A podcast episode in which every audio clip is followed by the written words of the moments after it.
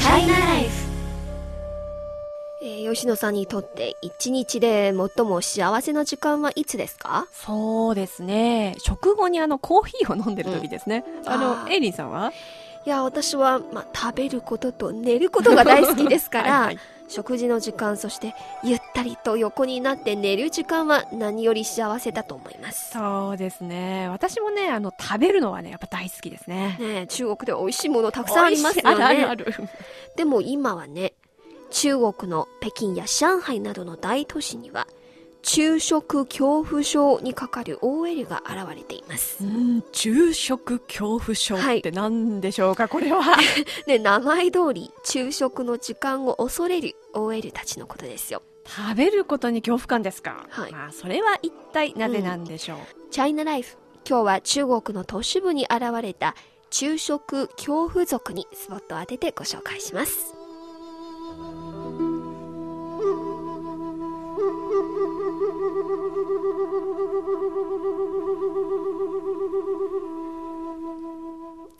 最近、中国の都市部の職場では、お昼の時間になると、何やら悩んでいる女性が何人も現れるそうです。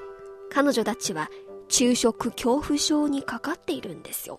え食事を恐れる、その理由は何でしょうか、そうですね。吉野さんに当ててみませんか？い、いですよ。そうですね。まあ、そろそろ夏ですから、スタイルをね、気うんにしだして、多くの女性はダイエットしだしますよね。はい。そのために食事を控えているというのはどうでしょうか？いや、それもね、ダイエットは確かに、えーはい理由の一つなんですけど、でも、一番の理由ではありませんよ。えー、違う。えー、一番の理由一体何でしょうか？そうですね。まあ、中国のポータルサイト、シンカーネットの記事によりますと、強食族、はい。つまり食事を恐怖するっていうはいはい強食族が現れた原因は、職場の人間関係の煩わしさによるものだそうです。うん、職場の人間関係ですか？へ実はね、多くの会社や職場では、え昼食は同僚同士が付き合う重要なひとときとされていますー。ね。はい。特に会社に勤める女性職員にとって、お昼の時間はまさに気の合う同僚たちと一緒にコミュニケーションを展開する仕事の気分転換となります。そうですよ、そうですよ。あの、私も OL 時代、いっつもこのお昼が楽しみでね、そうですね働いてましたよ。まあでもこれが、昼食恐怖症とどんな関わりがあるんですか？そうです。ね。まあ今、中国のインターネットやツイッター、ミニブログの普及によって、えーパソコンや携帯電話を通じて人とのコミュニケーションが便利になりましたよね。はい、確かに。はい、しかし、かえって人と面と向かって話すことになれない人が増えています。じゃゃあ、一人がいいかというと、そう簡単ではありません。男性なら一人でお昼に行っても平気かもしれませんが、女性なら一緒に昼食をする相手がいなくて、いつも自分一人で食べるのはどうもかわいそうに見えます。そね。えそれで人に変な目で見られないように、お昼を抜く OL がどんどん増えているということです。まあまあ若い方だと思うんですけどね、まあそんな理由で食べることが我慢できる。私は無理ですね。一人でも行きますね。はい。でもまあ確かにあの中国人はあの日本人と違って、えーお弁当を作って会社に持っていく習慣があまりないですよないねですよね。でそれからえコンビニでパンやおにぎりを買ってまあ一人で食べるっていう人も少ないですよね。そうですね。まあ、多くの中国人にとっては、パンなどはどうもおやつのようなものですから、うんうん。まあ、お昼はやっぱりちゃんと座ってうん。ご飯とおかずを食べなければと思ってますよね。はい。えーところで、中国心理学会がこのほど大都市で働く OL を対象に行ったアンケート調査によりますと、5割以上の OL は一緒に食事をしてくれる仲間がいなかった場合、うん。一人で食べることが嫌がり、うん食事を食べないという選択をする人が多いということです。へえ、半分ぐらいいですよ。はすごいね。これはある意味ではあの集団主義による心理的問題と言えるでしょうかね。そうですね。でもどうもはっきりしませんね。こう面倒な付き合いは嫌なんだけど、かといって一人で食事するのも嫌。まあでも食事をやめるのは体に悪いですよね。そうですね。なんか、うん一人で食べるのを人に見られるのが嫌なんじゃないですか。まあでもそんなに他人の目やね、考え気にしなくてもいいと思うんですけどね。まあ、その通りですね。まあ、恐れで食事を避けるのは全く愚かなことですよね。はい。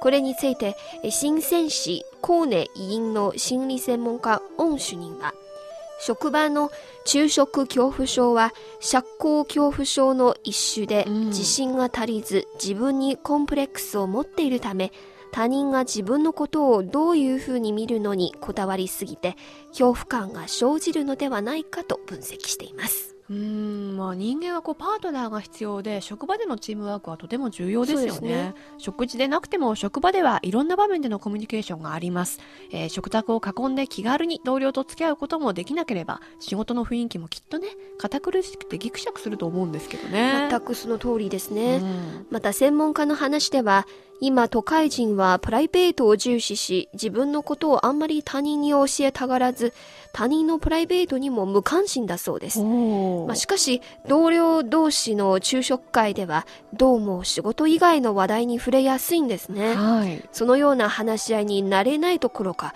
煩わしく思っている人がだんだん増えているということです。ああまあなんかセクハラ問題とかもでき 出てきそうですね。すね。まあ なるほど。中国も変化してきましたね。日本と同じと言ってもいいでしょう、まあ、特に女性同士なら井戸端会議のような雑談がついねはい。展開されますよね、そうです。まあ、それを嫌だなと思っている気持ちも理解できますけど同僚同士とのお昼それはある意味では企業文化の一つとも言えるでしょう。えー社会人になるならいろんなことになれるまで頑張らなくてはなりませんよねはい。会社に限らず好きな人とだけ付き合うというわけにはいかないですからねそうですね。まあ、人とのコミュニケーションも自分の可能性を探る大切なルートの一つですよね。はいえー幸い、こちら北京放送の職場では、お昼だけではなくて夕食もいつも大勢の人が一緒に食べて賑やかですよね。ね食卓での雑談、互いに文句を言ったりして、職場のストレス発散につながりますよ。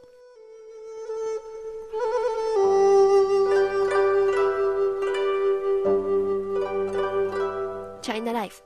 今日は中国の都市部の OL に見られる昼食恐怖症についてご紹介しました。